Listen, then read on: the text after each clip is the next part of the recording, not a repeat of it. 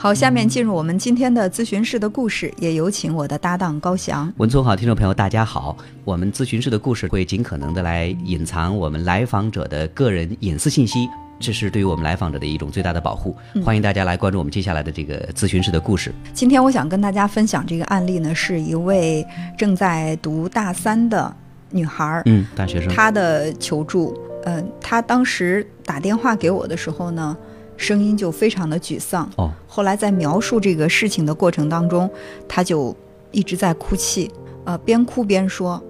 后来慢慢的这个情绪平复下来之后，我听明白他叙述的这个事儿了。嗯，她说他要参加这个雅思考试，因为按照妈妈给他设定的这个道路，他是要出国留学的。嗯，呃，但是呢，这个雅思考试一次、两次、三次花了很多钱。我们都知道，每一次考试可能都要花一千多块钱，嗯，报名费什么的。但考了很多次，他的雅思始终没有过关，所以他压力很大。呃，在周围一些同学的建议之下呢，他就到国外去考试。嗯，比如说到泰国啊去考这个雅思的话，相对来说会比在国内容易，而且呢容易得高分儿，所以呢他就去了。当然，比在国内考试成本会更高，机票啊、住宿啊，对吧？还有报名费啊什么的。嗯，然后他是想着我到那边去考试，能考过的话，那就算花了这个钱，跟妈妈也是有一个交代。嗯，后来他因为他去泰泰国考试考了两次，第一次考考的分数很低，然后第二次呢他又考了一个可能相对来说比较高的分数，但是这个分数又被抽检抽检到了。其实对于他说的这个流程，因为他当时哭的时候在说这个事儿，嗯，说的也不是特别的描述的特别清楚，大概的意思是被抽到他这个成绩之后，他这个成绩又作废了。啊，这个呢就对他的打击就更大了，就说，哎呀，我花了这么多的钱，然后妈妈也知道，我现在折腾到泰国去考试，还是没考最后这个结果过，还不理想。然后就觉得我没有办法再去面对我的妈妈了。然后他就一直在强调妈妈，妈妈，我怎么对不起妈妈啊？然后我就问我说，那你为什么一直强调妈妈？爸爸在哪儿？他说这个就是我现在感到特别痛苦的原因。嗯因为我跟一般的家庭不一样，在我很小幼儿园的时候，我父母就离婚了。当时，呃，我爸爸是抛下了我们母女俩，然后就走了。嗯，所以说，妈妈在心里呢是一直以来憋着一口气，就特别想让他呃能够很快的成才，最起码这样的话，妈妈才觉得我通过你的成功，然后向你的爸爸证明。我可以把孩子培养得好。当初你抛下我们母女俩，是你自己选择的失误，就争口气，就这个意思。嗯，所以说从小到大，妈妈一直对他的要求非常高，包括参加各种这个才艺的训练呀，然后让他报考什么大学呀，就所有的一切道路都是妈妈指到哪儿，他打到哪儿，就是这样的。他也觉得是我应该去完成妈妈的梦想，嗯，妈妈要我做什么我就去做什么，要不然的话我就对不起她这么多年一直单心单身含辛茹苦的把我养大。但是除了这个雅思考试呢，其他的这个考试成绩是不是真的如了妈妈的意呢？大部分还都是按照妈妈的意愿来，比如说上哪所大学，选的哪个专业，嗯，包括他小的时候，他说他根本就不喜欢钢琴，但是妈妈喜欢，妈妈让他弹钢琴，他就乖乖的弹钢琴，然后把这个钢琴也达到了十级。他说我真的很讨厌弹钢琴的，但是我觉得我弹得好，我妈妈会高兴。其实我就是通过嗯压抑我的需求，然后呢满足妈妈的需求，以此来获得心理的平衡。我觉得踏实，他有一种感觉亏欠了妈妈。嗯如果要不是他的话，他母亲可以过更好的生活。我觉得一定程度上是妈妈在用她自己的行动在绑架这个孩子，但是我不知道说妈妈的一个什么样的标准，好像永远都达不到妈妈的这个要求。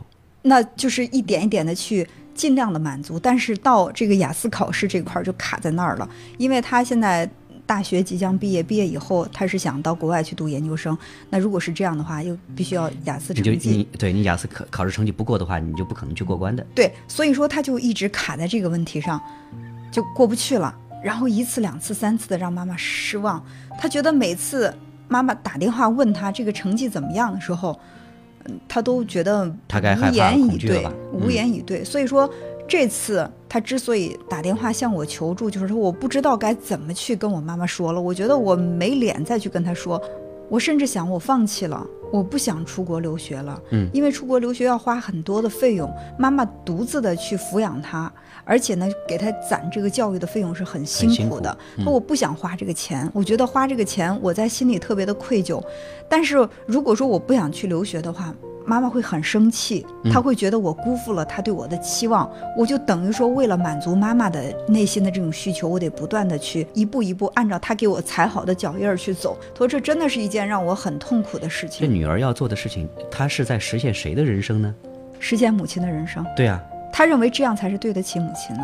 但是那女儿的人生呢？我问过，我说你那如果说抛开妈妈对你的期待，你自己的人生是什么？他说我没有想过，我从来没有想过我的人生是什么。我所想的都是我这件事情我做得够好，然后母亲看到我跟她说我完成了她给我要求的某件事情，脸上露出了欣慰的微笑，然后我就会满足几天，踏实几天。但是过不了多久，我又开始焦虑，又开始心慌，因为下一个目标又来了。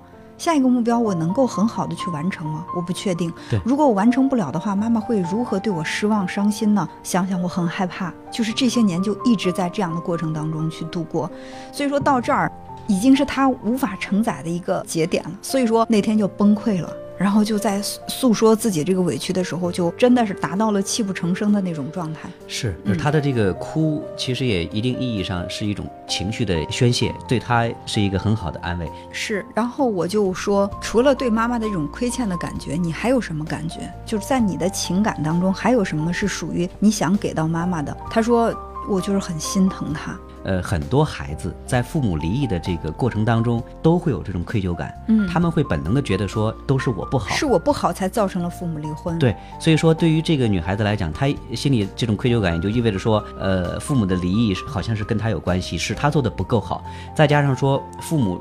呃，离异之后，妈妈带他就这么长时间，妈妈一直在为他付出，可能也会灌输一种感觉，就是如果说你做的不好的话，你会对不住我。嗯，这其实又加深了这个孩子的这种愧疚感。对，一个人如果说自责自罪，他就很容易抑郁。那他在这个情绪有压力、特别抑郁的状态之下，即便他付出了比别人更多的努力，那很有可能在工作、在学习上，他取得的这个效果是事倍功半的，就是嗯没有那么好的效果。就是我说你的同学为什么一次次他们可以，身边很多人通过至少两次、三次的这个雅思考试都过了，而你没有，就是他的是心理状态一定不是因。为人家都是轻装上阵，就是我只面对我这个考试。对。但是你呢，会在这个过程当中有很多的想法。如果我考不好怎么办？如果我考得不好，我怎么向妈妈交代？甚至还会想，我考好了。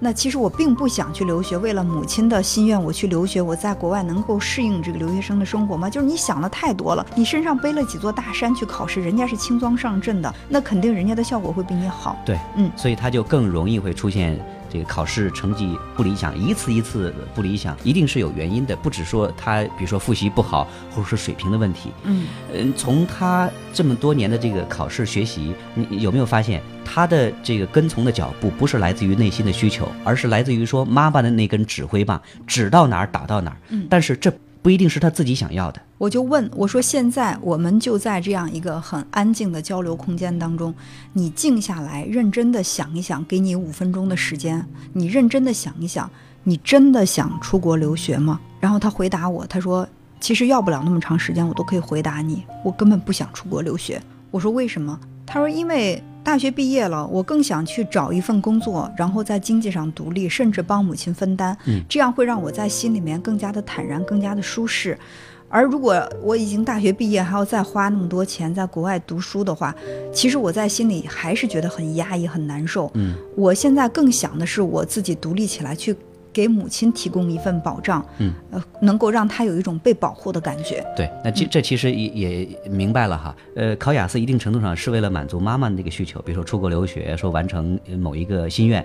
但是孩子好像是在无意识之中会用这种行为去反抗，嗯说你看我就是考不过吧，我就是没有那个能力，没有那个水平，我就是出不了国吧。其实他是用一种本能的这种方式来表达他自己的这种不满，只不过说嘴上没说。对他可能嘴上没说，甚至他自己都没有意识到，他通过这种一次次考不过，其实是对这个妈妈给他安排的这个生活的一种对，这是一种反抗。潜意识当中的一种反抗。嗯，我说那你你再想一下，如果你勇敢的跟妈妈说，你说我不想出国了，我就想大学毕业以后就赶快工作，你认为会有什么可怕的后果？他说我觉得我妈可能会崩溃吧，会大哭。我说然后呢？说然后她可能很长时间不理我。我说再然后呢？再然后我可能就真的找工作，我去工作了。嗯，然后我说再往后呢？他说那可能我妈也不舍得一辈子都不理我。等过一段时间，她其实都接受我这个不出国，然后找工作的这个事实。看来这个事情没那么糟糕。哎，我说这样的话，其实。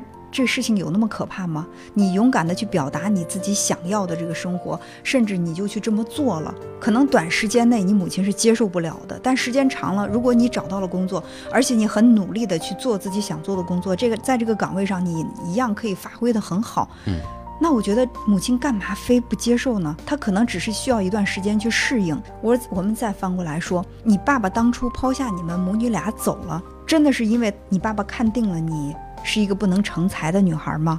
说那个肯定不是，还是因为他们感情的问题。所以你母亲用这种方式想去向你爸爸证明这个事情是毫无意义的。既然两个人分开了，谁都不需要再向谁去证明什么。我们能做的就是各自安好，去过好自己的生活就足够了。再让你脱离着自己的轨道，按照他给你设计的这个轨道去过，最终其实是你们两个不快乐，而你爸爸并没有受这个事情的影响。对。呃，而且我觉得这个女孩子能够勇敢地提出这个想法，我觉得这是一个能够看得见的一个成长和变化哈。嗯，呃，每个人其实都是是一棵就像一棵树一样的这样一个生命，其实是有勃勃生机的。当真的有一天说她要做自己的时候，按照她自己的想法去生活，摆脱原来父母对她的那种控制、要求和限制，其实会发现生活没有那么的糟糕。所以在最终咨询结束的时候。这个女孩告诉我说：“她说我终于知道了我为什么这么多年如此的不快乐。嗯，我希望今天会是一个时间节点，是一个里程碑式的日子，能够让我勇敢的对妈妈说不。”我不再参加雅思考试了，我也不再出国了，我就想大学毕业，我好好的去实习，去参加工作。但我们都知道，从我们不知道一件事情到我们知道一件事情，从我们知道一件事情再到我们做到一件事情，这是一个过程，是一个过程。